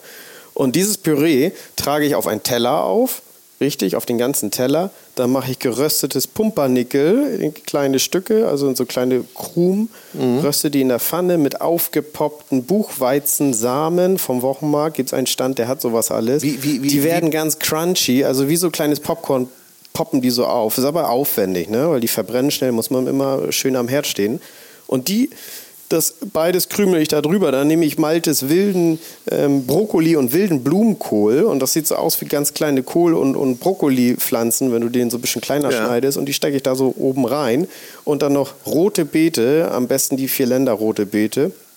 Die hat so einen Äh, erdigen roh Geschmack. oder- Du kannst sie kochen, du kannst Ja? sie aber auch roh machen. Ja. Du musst dir natürlich ein bisschen Säure geben, dass sie ein bisschen mehr Pep hat. Ähm, in Form von Essig oder Zitrone oder sonst was. Und die lege ich da oben auch noch drauf. Und dann sieht das Ganze aus wie so ein Gemüsebeet. Und das nenne ich dann Vierländer Erde oder Vierländer Gemüsebeet. Das Menü oder dieses kleine Gericht. Das und muss ich mal nachmachen. Ist das, hast du Ja, das irgendwo ist- niedergeschrieben? Nee, das habe ich, das hab ich mir ausgedacht und aus dem Ja, Kopf cool. und einfach so, losge, so losgelegt. Ja. Ich habe mal im Fernsehen gesehen, dass jemand fast was ähnliches gemacht hat, also sehr, sehr ähnlich. Das fand ich schon bemerkenswert. Da habe ich gedacht, so, wer hat denn jetzt von uns zuerst die Idee gehabt? Wobei ich da gar nicht so bin. So Koch- sollen alle gerne auch den Geschmack äh, genießen. Das ist ganz, ganz toll. Und jetzt lädt uns Spitzenkoch Christoph Rüffer ein, mit ihm ein Quarksoufflé zuzubereiten. Und er sagt, ist gar nicht schwer.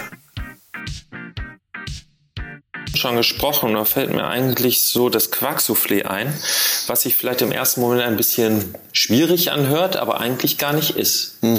Für ein Quarksoufflé nimmt man 100 Gramm Magerquark am besten, der schön trocken ist, und 160 Gramm saure Sahne. Und das verrührt man mit zwei Eigelben. Ganz einfach. Im, Im Schneebesen verrühren. Ich kann noch folgen. Die zwei Eiweiße, die man von den zwei Eigelben hat, schlägt man in einer Küchenmaschine mit dem Schneebesen mit 40 Gramm Zucker erstmal schaumig und gibt dann nach und nach 15 Gramm Mondaminstärke dazu und schlägt das zu einem steifen Schnee. Dann spannt man das aus aus einer Küchenmaschine und gibt diese Quark, saure Sahne, Eigelb-Gemisch auf dieses geschlagene Eiweiß und hebt es locker drunter. Dann macht man ein ganz bisschen von einer Bio-Zitrone die Schale als Abrieb dazu und füllt das dann in gebutterte und gezuckerte kleine Auflaufförmchen. Diese stellt man auf ein tiefes Backblech mit etwas äh, Wasser drin. Am besten legt man irgendwie auch so, ein, so, ein, so ein, äh, Küchenkrepp unten rein, tut dann so vielleicht ein Zentimeter Wasser nur, gar nicht so Okay, viel. muss gar nicht so viel sein. Nein, überhaupt Ja, nicht. okay. Es geht, dient eigentlich nur der, der Schwanentwicklung dieses Wasser, gar nicht mal, dass es irgendwie die Hitze abhält. Und äh, stellt das dann auf das Backblech drauf. Äh, 200 Grad Ober-Unterhitze für je nach Formgröße für 15 bis 20 Minuten in den Ofen. Und dann hat man ein wunderbares Quarksoufflé, da kann man ein bisschen mit Staubzucker drüber gehen und dazu äh, ein paar Beerenfrüchte, das langt schon, leicht gezuckert, ein Löffelchen Grand Marnier in die Beerenfrüchte. Quarksoufflé, irrsinnig einfach. Klingt, klingt wirklich nicht schwer. Und, und ist natürlich, das macht richtig was her. Und das Schöne ist, das ist ein bombensicheres Rezept, das kann jeder. Ich werde es probieren. Ja, bitte. Ich werde es probieren und berichten. Maurizio Oster vom Restaurant Zeig macht uns ein kleines Zimtmus mit Pflaumen. Sehr, sehr köstlich und ein wunderbarer Abschluss. Also, viel Spaß mit Mauritius Zimtmus. vorbereiten. Da haben wir ja gesagt, wir machen Zimtmus. Mit ja. Das ist her, genau. Dann äh, machen wir uns gleich mal dran. Und zwar nehmen wir uns erstmal die Pflaumen und ähm, Früchte da. Genau. Man kann den Einlegesud super benutzen. Ähm, in Stein sind sie dann jetzt ja schon. Man kann sich aber auch noch mal einen schönen äh, Fond kochen. Wir benutzen dazu machen, kochen ein schönes Karamell mit braunem Zucker, einen, äh, eine halbe Vanillestange mit da drin. Auch das wird wieder abgelöscht mit Portwein. Portwein. Das zieht sich ja durch, der Portwein, nicht? Ja. Also, Was mache ich denn eigentlich? Also, der Alkohol verkocht ja. Das Ja. ist richtig, ne? Richtig. Das heißt, aber trotzdem habe ich ja noch, kann ich das trotzdem auch Kindern anbieten? ja, kann Die man Kinder schon. wollen ja mit essen. Da sicher, das geht, Ja? also das ist, das ist unbedenklich. Also das ist halt, der wird ja wirklich richtig weggekocht. Ja. So Alkohol verdampft bei 80 Grad und Wir das ist nicht wie bei nicht wie bei Glühwein, dass er einmal erhitzt wird, sondern wir kochen den richtig weg. Mhm. Okay. Und das ist gar kein Problem. Alles klar. Aber Portwein zieht sich durch und Pflaume ja auch. Haben wir ja auch schon im, in der Soße gehabt, den Pflaumensaft. Da Genau. hätten wir aber auch unseren Sud nehmen können. Oder wäre der zu streng gewesen, zu intensiv? Du meinst den Sud, den wir bei den Zwiebeln benutzt haben? nee, den Sud, den wir jetzt aus dem Pflaumenglas haben. Den können wir noch mit dazugeben. Also Den das ist halt, den, beziehungsweise den geben wir auch noch mit dazu. Designen wir nochmal ab, geben den mit dazu, lassen den, äh, das Ganze nochmal ein bisschen runterkochen und dann, wir wollen ja, dass die Pflaumen nicht verkocht sind, sondern die sollen ja noch ein bisschen Biss haben. Deswegen kochen wir quasi den Sud separat und geben sie später über die Pflaumen drüber und erhitzen das dann ganz vorsichtig, dass sie halt eine Temperatur haben, aber nicht mehr richtig heiß sind. Okay. Genau, somit haben wir die Pflaumen ja schon fertig. Ja. Das war ja jetzt einfach, ne? Mousse brauchen wir, ne? Die Mousse brauchen wir.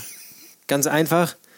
Mein Chef in der Ausbildung hat immer gesagt, ein guter Koch kann aus dem FF ein Schokoladenmousse-Rezept runter diktieren. Ja, dann mach mal.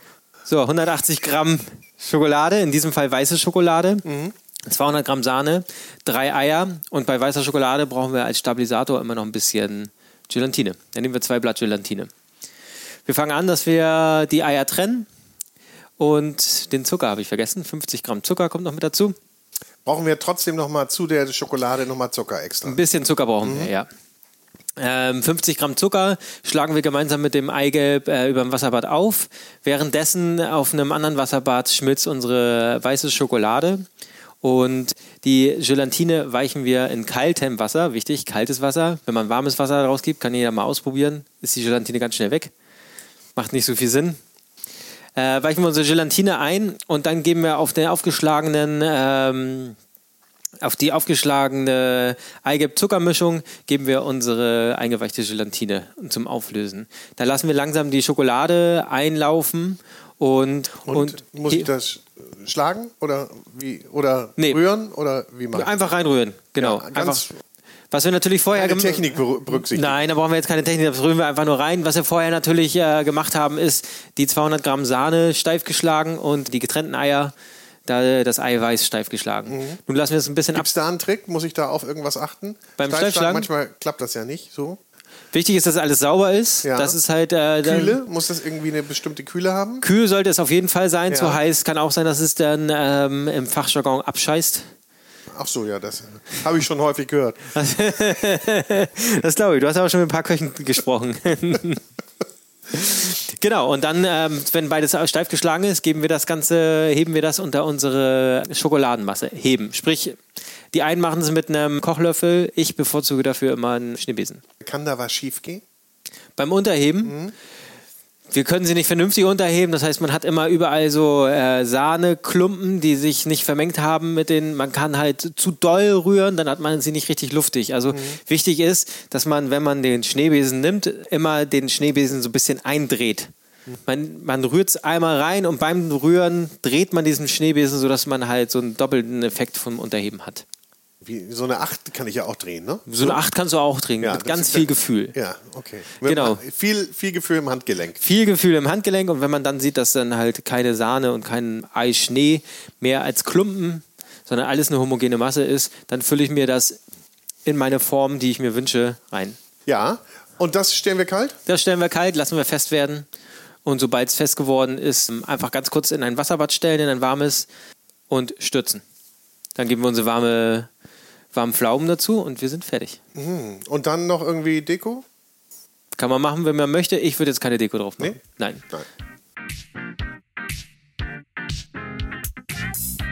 So, und jetzt erklärt uns Deutschlands bekanntester Bartender Nick Schenker, worauf es beim perfekten Negroni drauf ankommt. Oder besser gesagt, Montenegroni. Man muss nämlich das richtige Eis verwenden. Man muss natürlich die richtigen Zutaten haben. Also, ganz viel Spaß jetzt beim Mixen mit Nick Schenker.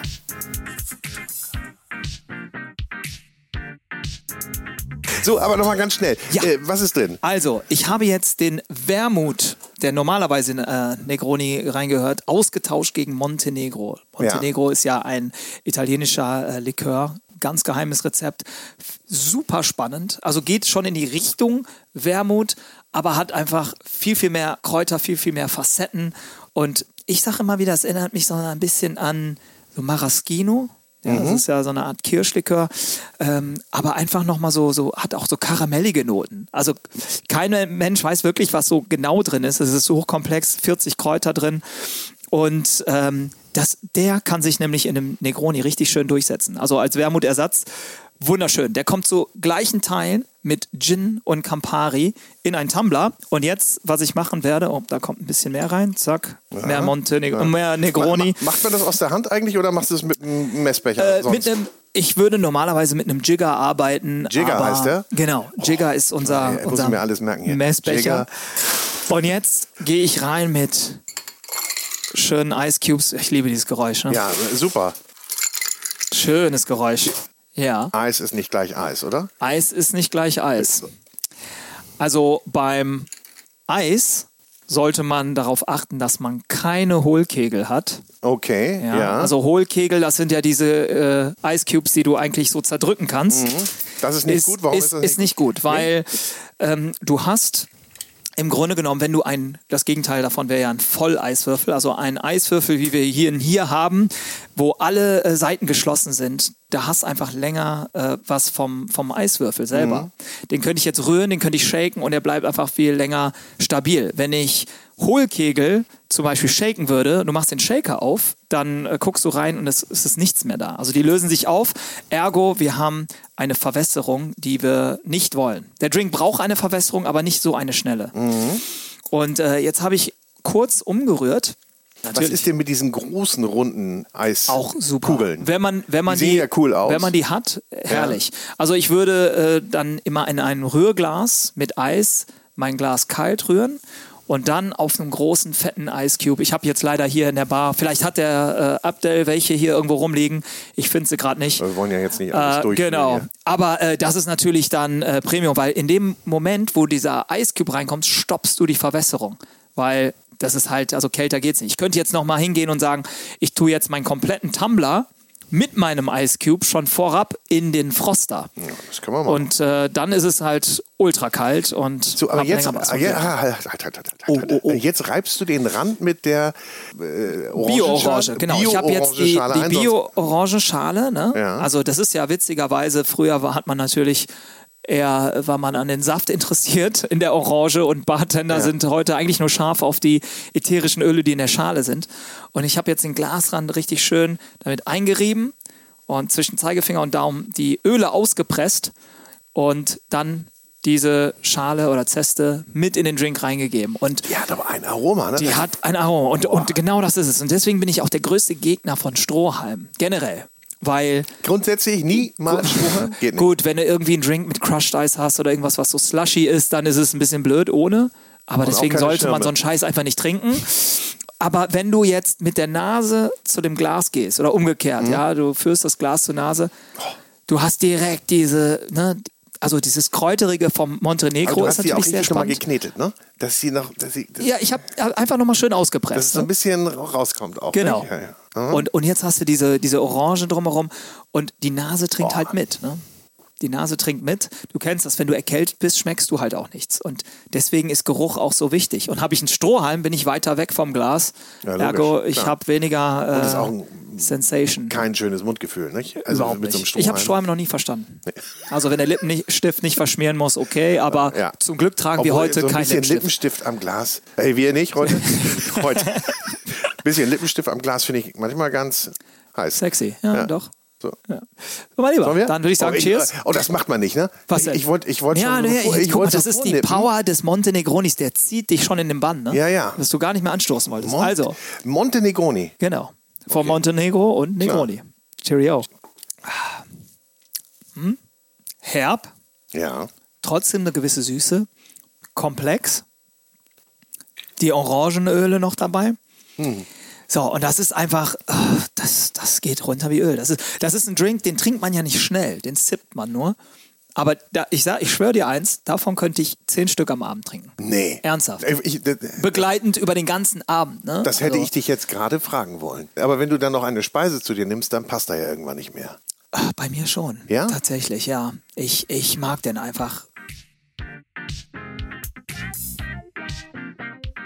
Und in Episode 91 habe ich mich mit den Sommeliers Jonas Hauke und Jonathan Flughaupt über Naturwein unterhalten und wie dieser manchmal riechen kann und wie man sich an diesen heranarbeiten sollte, das hört ihr hier.